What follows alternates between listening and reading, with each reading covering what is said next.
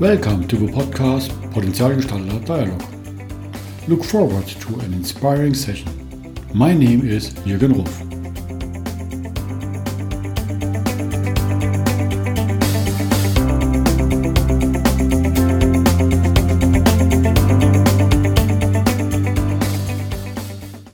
Welcome to today's podcast. This time we're changing from Europe back to the North America side to Florida in Windermere. I had to wait a long time to get my guest on the microphone, but it's worth waiting for him. And I'm so glad having Cole Bridge as guest here. Welcome, Cole. Thanks, Jorgen. How are you doing? Fine. How are you? Doing well, doing well. Yeah. If you're looking on your background, uh, which the listeners couldn't see, we already maybe can a little bit share the secret behind John Strelecky, as that's one of the background. And the secret behind John Strelecky is Cole Bridge. yes, I have a, a beautiful African background with some elephants um, walking across because I'm a huge adventure traveler. As John, and I think that is important to to have the same interest like John to do that. Yeah, yeah, hundred percent. Why it happens that I have you as guest is three years ago. It's already three years ago, or close to three years we crossed our paths as the universe decided that I can have a podcast with John Strelecky. And the response from John was, uh, please organize a meeting with Cole. yeah, it's crazy to think that was three years ago already. Wow. Yeah, it was so a nice experience having John in my podcast. And so maybe we should do it again, Cole. But now let's talk about you. You have a big box of experiences of life already with John. There's more than John part. For me, interesting is you're starting in the food and beverage industry first and then entered marketing and cons- marketing consulting area with your own company. And somewhere you crossed as well the path from John Strelecky. And how was it? Was it from your career plan already from the beginning, yes, I will be the how you call it manager from John Strelecky. yeah, like the brand manager, PR kind of all the above now. So we'll we'll dive into that in in a bit. But uh yeah, so I'm 25 years old. I'm the CEO and founder of Cool Blue Solutions, which is a marketing consultant agency. And our focus is really helping brands that are doing positive things in the world to help them succeed in marketing avenues. At a very young age, I started working 15 years old in um, a concession stand at a water park and kind of just flipping burgers, dunking in fries into the fryer, kind of of just nitty gritty work. And by the time I was 18, I was running the entire water park's food operations. So that was a super cool experience. And I got to learn how to manage people and kind of be a leader of a team. And then that led me into when I was 19 at university, I did an internship in China, um, working for a digital marketing agency there. And it was a small agency. There were four people, me being one of the four. And that really opened my eyes to to how cool and agile a small marketing firm can be. We would think of an idea one day and we'd be executing it that afternoon. It was so rapid and so quick. And the clients they were working with, contrary to my initial belief, weren't small. They were big clients, big, huge clients that wanted to work with a specialized agency that could adapt very quickly. So that kind of opened my eyes into what's possible. And coming out of that experience, I started my own marketing company here in the States that was my sophomore year of college. So I was 19 at that point, going on to 20. And I kind of just managed my marketing company those two years uh, while I was waiting to graduate from university. And in those two years, I was contacting tons of brands that matched my fit of making a positive difference in the world, John being one of those. And I started to intern for him. And in the initial meeting that we had, I brought a portfolio of ideas for John, and he was super wowed by that. Um, they were were things that we could start executing right away. And basically, after that meeting, I started interning for him. Cool. And it was the Aspenlight, I think, the publishing agency where the books are sold. Yeah, that's his company here in the US, Aspenlight Publishing. It's cool. And then you are now the man in the back. No one knows, only the ones who have to get a meeting with John. and it's it's a, a, huge change, I think, from selling hamburgers and hot dogs and to organizing all the trips and live sessions in the world where people trying to get a seat to see John and make a photo with him. What is your experience with it? is a huge workload and responsibility to as well safeguard John, or? Yeah, I mean, it's definitely a big responsibility, but I think the opportunities that I had earlier in my career to work in the food and beverage industry really allowed me to gain the base level, the foundation of what I needed going forward. It taught me more about work ethic. It taught me sometimes you need to do the nitty gritty work in order to enjoy the benefit of all that. So without that experience, I would definitely not be the person, the man, or the person behind John Strelecky's brand today. And I think you have the same philosophy as John, looking on nature and humanity and doing the things you have that, that are not feeling like a job. Yeah. Yeah. And that's honestly, that's the first criteria when we're looking to hire somebody in any aspect of the John Strelecky brand. It's do they fit our logic? Do they fit our mold of a, a thinker, an adventurer, um, a kind hearted person? Do they fit those check marks to start? And then we can worry about the accolades, where they graduated from, what are are they good at marketing wise or distribution wise or whatever aspect we're hiring for. Makes sense. Absolutely. I love it. I think there is a strong connection. That's annoying because I'm following John now so long, having all his books, as well the one he's has written about Africa, which a lot of people are not aware of. And I will put the the link to the book title as well in our podcast. I think it's worth to read it. Very inspiring. Yeah, that's actually my favorite book of his, Life Safari or Safari des Lebens for those in the German market. Looking on the travel experience, what is your favorite spot? We talked about Alaska in our call before. What are the reasons you lo- love, as a Florida kid, you love a cold area like Alaska or then Africa?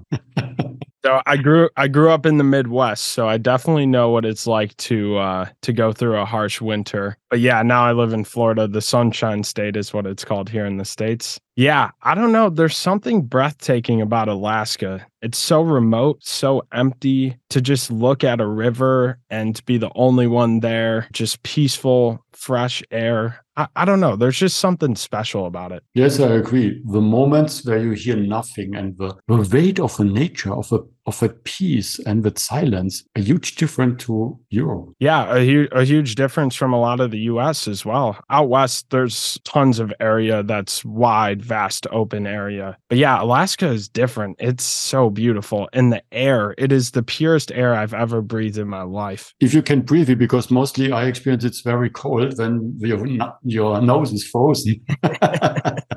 that's true too. you you said yourself you're the man the man behind the scene. Is that your favorite place, or do we see the next trip to Germany for the next book presentation? which I don't know if there is one soon, in front of a stage and doing the interview with John?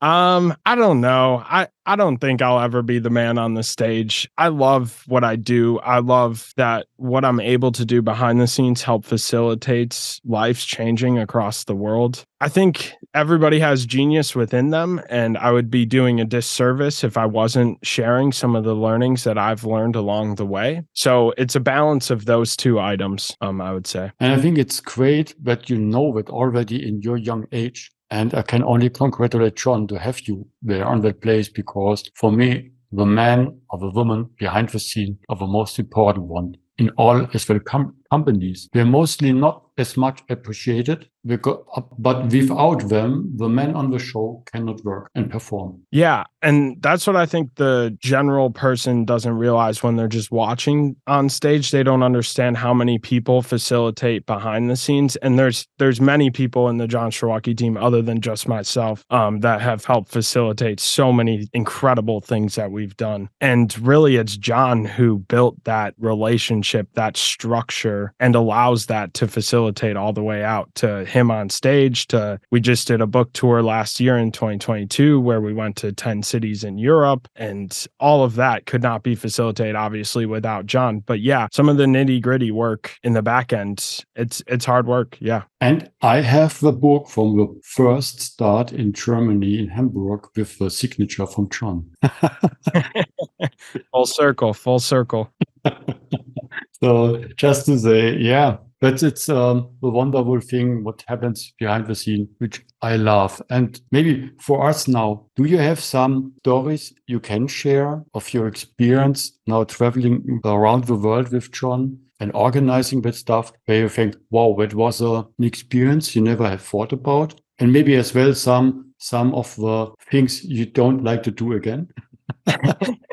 you know, mistakes happens and that's the nature where we can learn from. But sometimes you can smile afterwards. In the same situation it was not as nice. Yeah i have one story that just came to mind that was super super emotional impactful and just really hit me over the head with this is why we do what we do. Um, john was signing at a book signing event and a young woman had showed up and she had bandages on her arms and she slid the book across the table and i was right next to John. She said the book across the table and said, Thank you. Without this book, I wouldn't be here. And she had tried to take her own life earlier. And I, I have chills right now thinking about it and talking about it. It's stories that are just so impactful and really hit the nail on the head of this is why we do what we do. Without that book, without my marketing behind that, who knows what could have happened. And to just even be a small piece of that puzzle is it puts a smile on my face every day. Wonderful. And you don't like how often I recommend that books.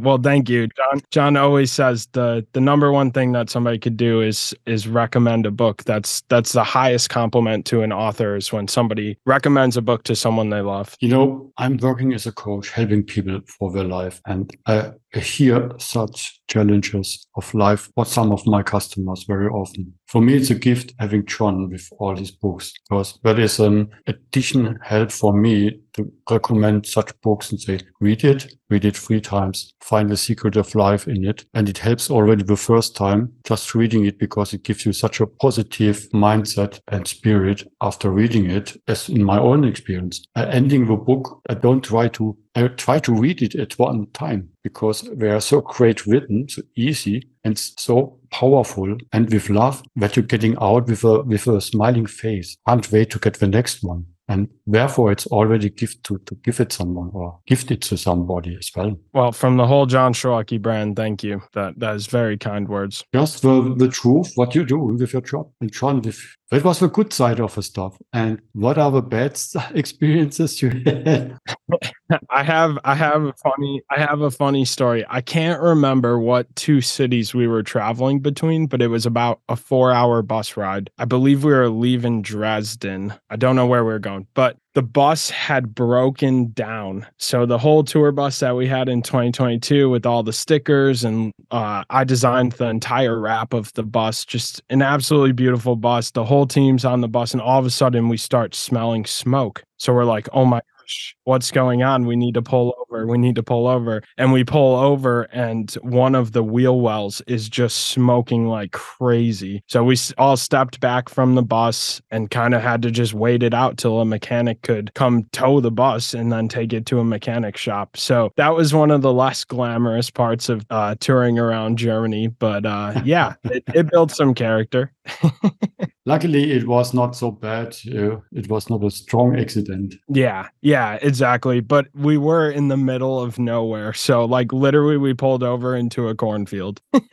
in Germany, we are such a small country against Canada or America. It's not in the middle of nowhere. but I know what you mean in the a small village. it was a small village. But there was no really big place to go, and uh, yet you're losing time. Great, you all survived with no damage. Yeah, and then it was kind of crazy because then it was like, okay, we have another tour stop in whatever city, Berlin, in two days. So the bus needs to be there in two days with all of us and all the merchandise, the posters, everything needed to be there. So it made for some interesting moments. but you know, in US in the car race, you make donuts to burn the tires and the wheels. you should not have done it with the tour bus. yep, John was behind the wheel doing burnouts in the tour bus.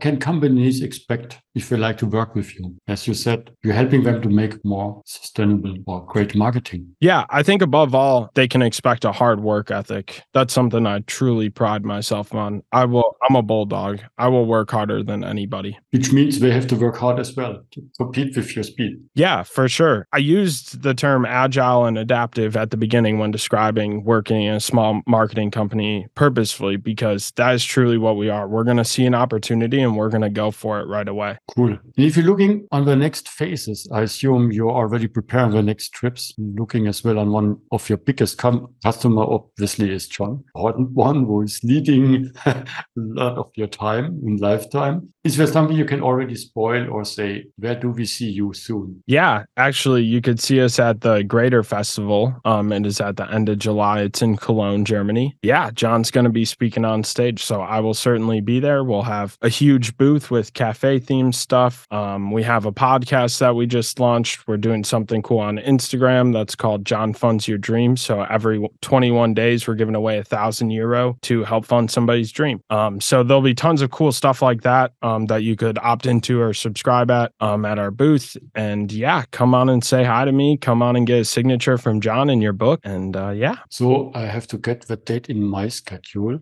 The signature of a book I have already, but the coffee with you, Cole, I don't have. Sounds good. Yeah, I'll be there. Let's see. It's in the middle of nowhere for me. but it's worth to do the trip. I have to see if I'm available. Would be fine. Yeah, let me know. Or we meet us in Alaska. Sound that sounds good too.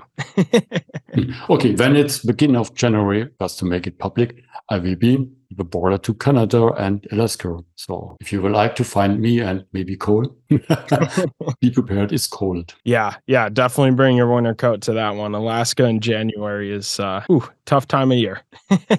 it's worth to be there. Yeah, absolutely. Cool. I'm looking forward the next time seeing you in person so we tried it uh, several times to see us visually. And the next time, hopefully now it's time to meet all of you, John and you in person, as we now did all the podcasts together. Thank you so much for having you and sharing your experience. I wish you a great, wonderful time. You have a with much more life experiences in nature and with John and everything you do. Thank you so much for having me on your show. And thank you for all you do to make the world a brighter place. That's all we can do and contribute, but it's a much nicer place to live and enjoy. Absolutely. Thank you, Cole. Bye. You. Bye.